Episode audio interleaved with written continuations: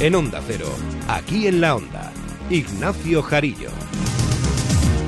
Buenas tardes. Metro de Madrid elimina a partir de abril la figura del empleado taquillero o taquillera que dispensa billetes a los usuarios. Las máquinas harán al 100% esta labor, pero además se prepara otro cambio, el billete electrónico, mediante una tarjeta monedero o algo parecido para eliminar el habitual billete de cartón que se usaba de toda la vida. Consejero de Transportes, Pedro Rollán. Y es que el próximo año posiblemente la figura del ticket de papel pasará a ser historia porque se está trabajando en unas tarjetas anónimas individuales para permitir facilidad eh, el uso de las mismas y también en el caso de los títulos individuales y de los títulos de 10 viajes, tanto que las familias numerosas como los colectivos con algún tipo de discapacidad puedan beneficiarse de los descuentos con esa tarjeta anónima, cosa que hoy el papel no permite. Noticias de Madrid, ahora el tráfico en la comunidad.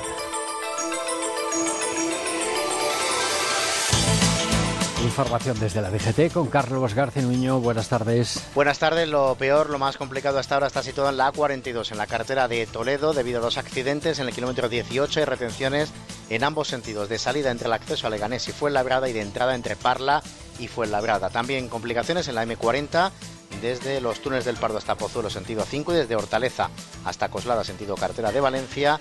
De entrada hay problemas en la 6 entre Majadahonda y la Florida, en la 2 entre el acceso a la calle Arturo Soria y el enlace con la M30 y en la 1 en la Cuesta de los Dominicos. Y de salida tenemos retenciones en la cartera de Valencia en Rivas, en la cartera de Andalucía en Getafe y en Pinto y en la 5 a la altura de Móstoles. Atención. Si firmaste una hipoteca con tu banco y pagaste los gastos de escrituración, ahora puedes recuperarlos reclamándoselos a tu banco. Infórmate gratis en bufeterosales.es o en el 91 550 1515. Especialistas en Derecho Bancario. bufeterosales.es o 91 550 1515. Empezamos con los cambios en Metro de Madrid que hoy ha presentado su presupuesto para modernizarse y, como decíamos en portada, comienza por eliminar a los taquilleros y el billete de cartón. Carlos León. Metro de Madrid va a eliminar el año que viene todos los billetes que emite en papel y los va a sustituir por tarjetas tipo monedero. Otra de las novedades que se va a poner en marcha en los próximos días es la desaparición de una figura histórica en el metro, como es la del taquillero, que a partir de ahora tendrá rango de jefe de sector. Además, la presidenta Cristina Cifuentes ha presentado el conjunto de actuaciones que se van a llevar a cabo en el Metro de Madrid hasta el año 2021, con una inversión de 60 millones de euros. Con este plan de modernización y estos 60, más de 60 millones de euros que vamos a destinar, creo que vamos a poder dar también un paso importante para, pues como les decía, seguir mejorando este gran servicio público, este gran transporte público que tenemos que es Metro Madrid. Además, Cristina Cifuentes ha asegurado que la línea 8 del metro y sus obras van en plazo y que la reapertura de la línea tendrá lugar 24 o 48 horas antes de la fecha prevista del 18 de abril. Seguimos ahora en el Pleno Municipal de Madrid, que hoy aprobaba con la ayuda del PSOE el Plan Económico Financiero, el PEF. Sigue siendo el mismo que justifica los 233 millones por encima del gasto de 2016 y que permite y que no permite el Ministerio de Hacienda. La oposición, precisamente por eso, lamenta que la alcaldía mantenga el pulso con el gobierno central. Diana Rodríguez. El nuevo plan económico y financiero de Carmena, que ha salido adelante gracias al apoyo del PSOE, deberá llegar en las próximas horas al ministerio que dirige Montoro. El Partido Popular denuncia que se trata de un documento que no tiene ni pies ni cabeza y por eso augura el portavoz Íñigo Enrique de Luna va a ser rechazado por el ministerio. Eso sí, el concejal Sánchez Mato le recuerda que si la respuesta es no, tiene un plan B. El Ministerio va a volver a rechazar el PEF y el Ayuntamiento va a seguir incumpliendo la normativa de estabilidad y a nosotros eso nos parece una vergüenza. Siempre hay alternativas, lo demostramos el año pasado y eh, bueno, pues eh, no nos tiramos a la piscina sin dotarla previamente de suficiente agua. Y todo esto en una jornada muy intensa con tres plenos, un ordinario y dos extraordinarios. El primero para que el Gobierno explicara el último informe del comisionado de la memoria histórica y el segundo para aprobar una declaración institucional Para rechazar el asalto de las juventudes de la CUP a la sede del PP en Barcelona. Pues bien, casualmente durante la votación se han ausentado ocho concejales de Ahora Madrid, entre ellos Celia Mayer o Guillermo Zapata.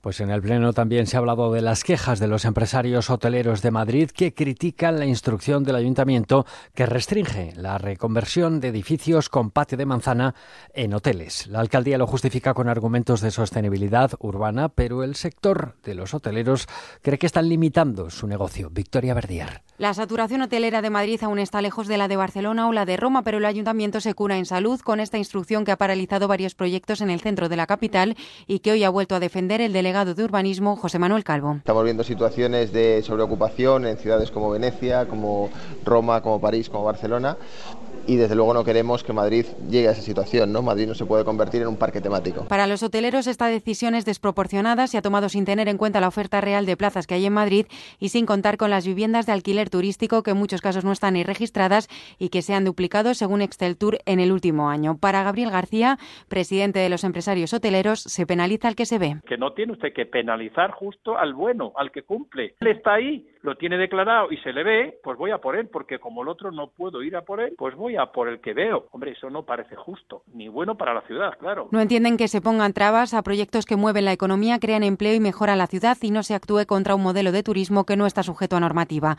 Piden que se frene el crecimiento descontrolado de estas viviendas y de su competencia desleal. Cerramos capítulo municipal de Madrid Ciudad con la protesta de los trabajadores de los servicios municipales, como las escuelas de música, por ejemplo, que ven peligrar su empleo si no se subrogan sus puestos de trabajo con los cambios que prepara ahora la alcaldía. Hoy han protestado en Cibeles. Alejandro Navas. Esta mañana trabajadores de Línea Madrid y la Escuela Municipal de Música, entre otros, se manifestaban frente al ayuntamiento para pedir que se subroguen sus puestos de trabajo para mejorar sus condiciones laborales. Ania de Isla, representante del Comité de Empresa de la Escuela Municipal de Música. La cuestión es que hemos solicitado, después de una huelga de 48 horas, ¿no? el día 8 y 9 de marzo, que tuvo un gran seguimiento por parte de la plantilla.